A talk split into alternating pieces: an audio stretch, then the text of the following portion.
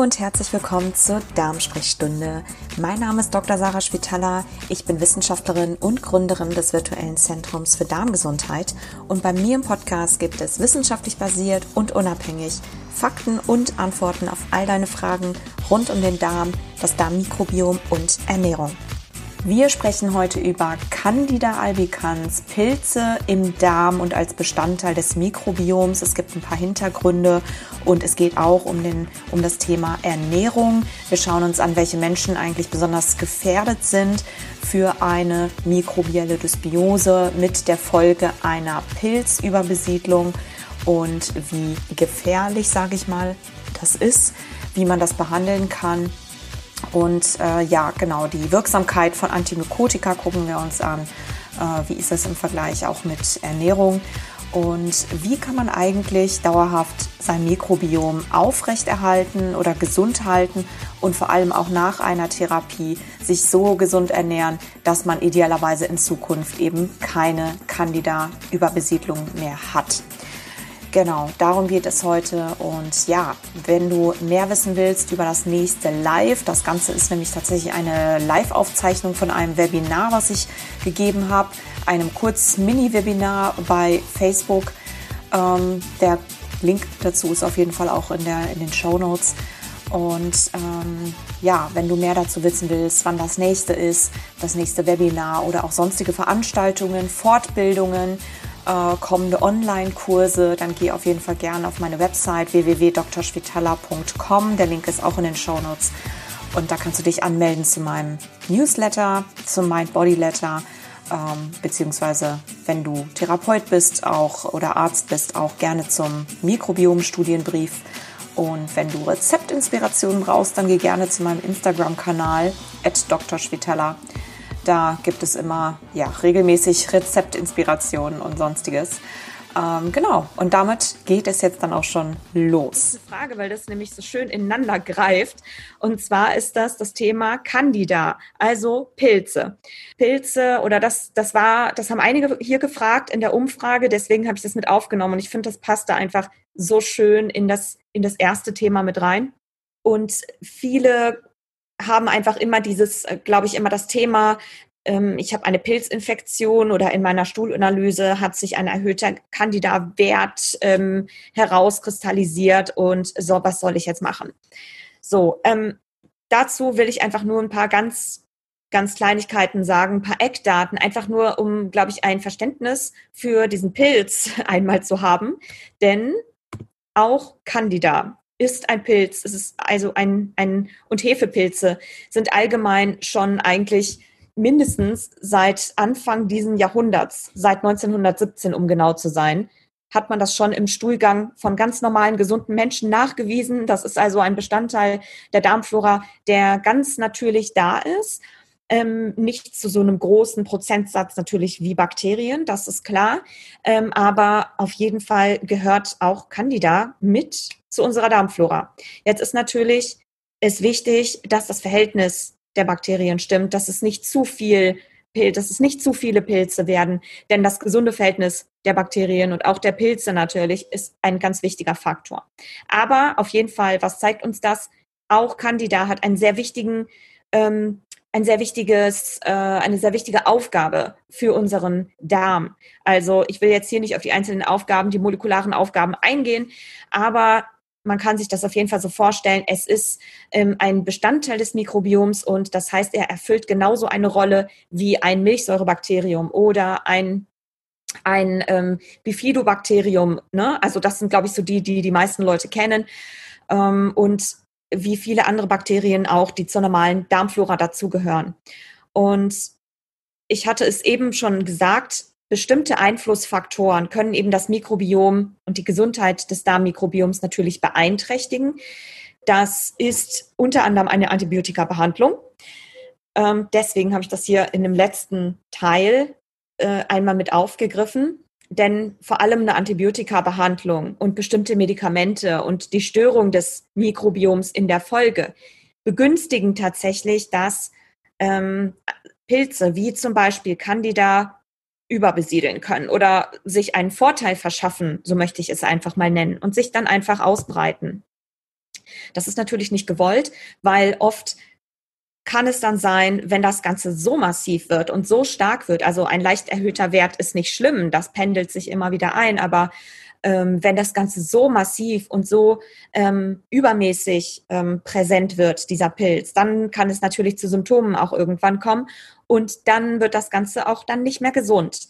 Ähm, aber soweit sind wir erstmal noch gar nicht. Bei den meisten Leuten ist das tatsächlich gar nicht so der Fall, denn man hat herausgefunden in äh, Studien, hier zum Beispiel in dieser Untersuchung, ist es einfach, die ich hier äh, gerade zeige, ist es einfach so, dass eigentlich so richtige Candida Infektionen, wenn man das so nennen darf, also richtig starke Überbesiedlung, eigentlich so, so selten sind. Sehr, wirklich sehr selten. Und dass sie nur in ähm, immunsupprimierten Patienten eigentlich auftreten oder in alten Menschen oder sehr kleinen Kindern. Also eigentlich Leute, die ein, ein A, eben ein schlechtes Immunsystem haben und sowohl alte als auch ganz, ganz junge Kinder, ganz junge Menschen und auch Immungeschwächte haben zufällig natürlich auch ein, ein, ein Mikrobiom, was nicht gesund ist, was quasi aus der Darm, was quasi aus dem Gleichgewicht ist, was an der Stelle dem Pilz theoretisch unter bestimmten Voraussetzungen einen Vorteil verschaffen kann. In der restlichen Gesamtbevölkerung, in der gesunden Bevölkerung sind 80 Prozent der Menschen haben hohe bis mittelhohe Candida-Werte. Und das völlig asymptomatisch. Das heißt also, sie haben keine Symptome. So, das bedeutet, nur weil man eine Stuhlanalyse macht und zum Beispiel ein Wert von Candida etwas erhöht ist, bedeutet das also noch nicht, dass man gleich schlimme Symptome davon hat äh, oder dass das Ganze sich nicht auch natürlich dann wieder einstellen kann. Denn auch die Darmflora und vor allem die Darmflora ist einfach ein Organ, was sich immer wieder, ähm, ich sag mal, in, in ein Gleich, selbst jeden Tag in ein Gleichgewicht bringt und auch ständig anpasst an bestimmte Gegebenheiten. Deswegen kann es an manchen Tagen oder mancher Zeit auch sein, dass man halt erhöhte Candida-Werte hat. So, das bedeutet also, um nochmal auf die Studie zurückzukommen hier, 80 Prozent der Bevölkerung sind Candida positiv, sagen wir es einfach mal so. Also es ist erstmal noch nichts zu beunruhigendes. Wenn das Ganze dann zu hoch wird und so stark übersiedelt, dass der Arzt sagt, jetzt muss eine Candida-Behandlung her. So, also eine Pilzbehandlung, man kriegt also ein, Anti, ein Antimykotikum oder eben ein, ähm, ein Pilzmittel. Dann ähm, hat das genauso Folgen, das ist im Grunde das analog zur zum Antibiotikum, kann man sagen. Ja, ein Antibiotikum ist eben gegen Bakterien gerichtet und ein Antimykotikum halt gegen Pilze. Und auch das hat genauso Folgen, ein Antimykotikum einzunehmen, ähm, wie ein Antibiotikum. Ja, auch an dieser Stelle müssen wir ganz, ganz gut aufpassen, ähm, weil Antibiotika-Behandlung, wir haben das vor vielen Jahren sehr, sehr stark angefangen, ähm, vor 50, 60 Jahren sehr stark angefangen und wir haben halt heute die Quittung, ähm, dass wir eigentlich bei fast jeder Gelegenheit ein Antibiotikum nehmen, auch wenn es vielleicht nicht unbedingt notwendig ist. Das weiß man mittlerweile, aber im Grunde ähm, Ne, wir haben es heute halt eben mit, mit multiresistenten Keimen zu tun, aber etwas Ähnliches ähm, mag vielleicht an einem bestimmten Tag auch mal beim Thema Pilze auftreten. Man weiß einfach, ähm, noch nicht genug über Pilze. Aber trotzdem findet eine sehr breitflächige Verschreibung von Antimykotika statt. Ja, und deswegen muss man immer sehr, sehr gut und sehr individuell einfach abwägen, ob das wirklich gerade nötig ist. Ähm, das einfach nur so als kleinen Hinweis am Rande. Ähm, aber wie gesagt, das muss jeder einfach für sich entscheiden oder mit seinem Arzt dann entsprechend entscheiden, ob das wirklich sinnvoll ist. Aber nur einfach mal, um sich das vor, äh, vor Augen zu führen, auch das hat genauso, dieser Eingriff in das Mikrobiom hat genauso einen Effekt auf, die, auf das gesamte Mikrobiom wie tatsächlich ähm, ein, eine Antibiotika-Einnahme. So, und um das einmal zu, und was macht man jetzt, wenn man Antibiotika nimmt? Ähm, oder was kann man, wie kann man auch da die Darmflora unterstützen? Auch hier habe ich einfach mal eine, eine Pilotstudie rausgegriffen, ähm, die ist anderthalb Jahre alt, ähm, wo man 120 Patienten hat man sich da angeguckt und ähm, alle hatten eben, haben halt ein Antimykotikum genommen und das Antimykotikum hat auch gewirkt, zumindest so weit, wie es ähm, de facto wirken kann äh, oder wie es in dem Sinne ähm, ja auch prognostiziert war, also etwa 70 Prozent der Patienten hatten danach deutlich weniger Pilze oder haben also, also wieder einen reduzierten Wert von äh, der Pilzinfektion gehabt oder der Pilzübersiedlung.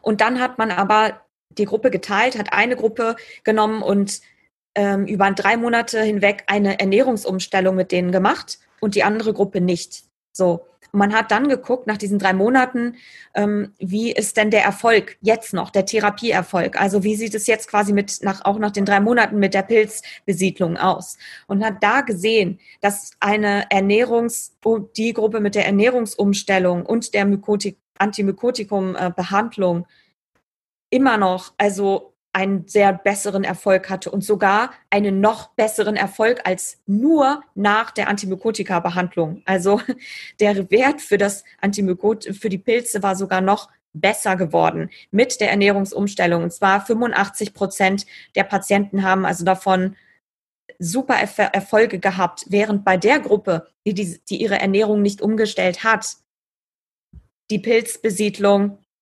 also bei, bei über 50 Prozent der Patienten die Pilzbesiedlung wieder da war nach den drei Monaten. So, was zeigt uns das? Also das zeigt uns zum einen, oder das ist das Fazit hier der Studie, dass eine dringende, dass eben die Ernährungsumstellung eine ganz, ganz dringende Empfehlung ist an die Patienten, um eine übermäßige Verschreibung von Antimykotika in Zukunft zu verhindern. Ja, also da deswegen, das ist eine Ermahnung dieser Wissenschaftler, äh, und der Studienleiter zu wirklich individuell genau abzuwägen. Wie bei einem Antibiotikum auch. Muss ich das jetzt nehmen oder reicht nicht die Ernährungsumstellung? Probiere ich das erst mit der Ernährungsumstellung? Das ist ganz wichtig.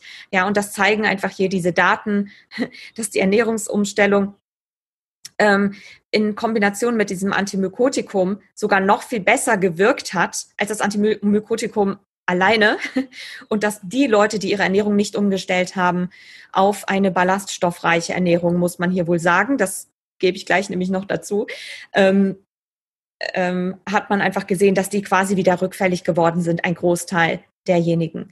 Und das ist einfach das, das Fazit auch an dieser Stelle. Das ist das Fazit, genau wie nach der Antibiotika-Behandlung, hier auch mit einer, mit einem Antimykotikum oder insgesamt um einfach eine Pilzübersiedlung und eine Pilzinfektion in, der Sinne, in dem Sinne erstmal vorzubeugen, aber auch sehr effektiv zu behandeln, ist es einfach wichtig, auf seine Ernährung zu schauen ähm, und vor allem auch hier wieder genug Ballaststoffe mit einzuplanen.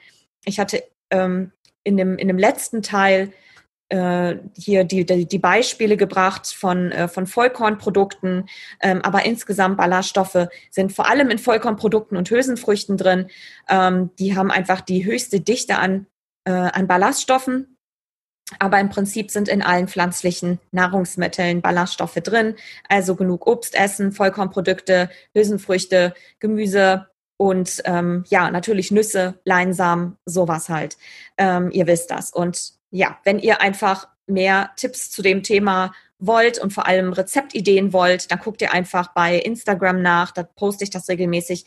Wer exklusivere Rezepte haben möchte und vor allem noch ein bisschen mehr Wissen haben will und gerne meine Seminare besuchen möchte oder meine Vorträge. Ich gebe demnächst auch ähm, viele Online-Workshops und ähm, es gibt einen Online-Kurs, ähm, da könnt ihr euch demnächst zu anmelden. Und wer als Erster einfach Bescheid haben möchte und vor allem sich anmelden will, dabei sein möchte, der meldet sich gerne meinem Newsletter an. Unter www.drschwetala.com könnt ihr euch anmelden, äh, kostenlos. Da gibt's alle zwei Wochen Rezepte, Empfehlungen, Tipps und natürlich auch immer neue Angebote für euch, ähm, die euch weiterhelfen können. Ähm, oder eben auch für Ernährungsberater, für Coaches oder für Therapeuten jeglicher Art, die jetzt hier zuschauen, gerne ein Seminar von mir besuchen möchten auch gerne im Mikrobiom-Studienbrief anmelden. Ähm, da gibt es immer relevante Informationen, auch zu Studien und natürlich zu neuen Angeboten und vor allem immer ganz aktuell alles rund um das Mikrobiom und die Darmflora. Also bleibt auf jeden Fall gesund. Ähm, ich hoffe, dass es vielleicht für den einen oder anderen interessant war und ein bisschen weiter geholfen hat am Ende ist es natürlich immer doch relativ einfach, sage ich mal. Aber die Studien zeigen es einfach. Es gibt so viele dafür, davon. Ein paar habe ich euch jetzt gezeigt. Ähm, Ballaststoffe sind einfach hier jetzt speziell für dieses Thema Antibiotika oder auch beim Thema Pilze wirklich, wirklich relevant und um seine Darmflora einfach zu beschützen, kann ich das nur empfehlen. Ich hoffe einfach, das war spannend für euch ein bisschen und ja, wenn ihr weitere Fragen habt für zukünftige Sprechstunden, ich kündige das immer an über Instagram. Ich werde es in Zukunft auch in meinem Newsletter ankündigen, ähm, dass ihr da wirklich direkt dabei sein könnt und live mit dabei sein könnt auch. Sehr gerne. Und ähm, ja, ich wünsche euch jetzt auf jeden Fall einen schönen Abend und alles Gute. Und wir sehen und hören uns bald wieder, würde ich sagen.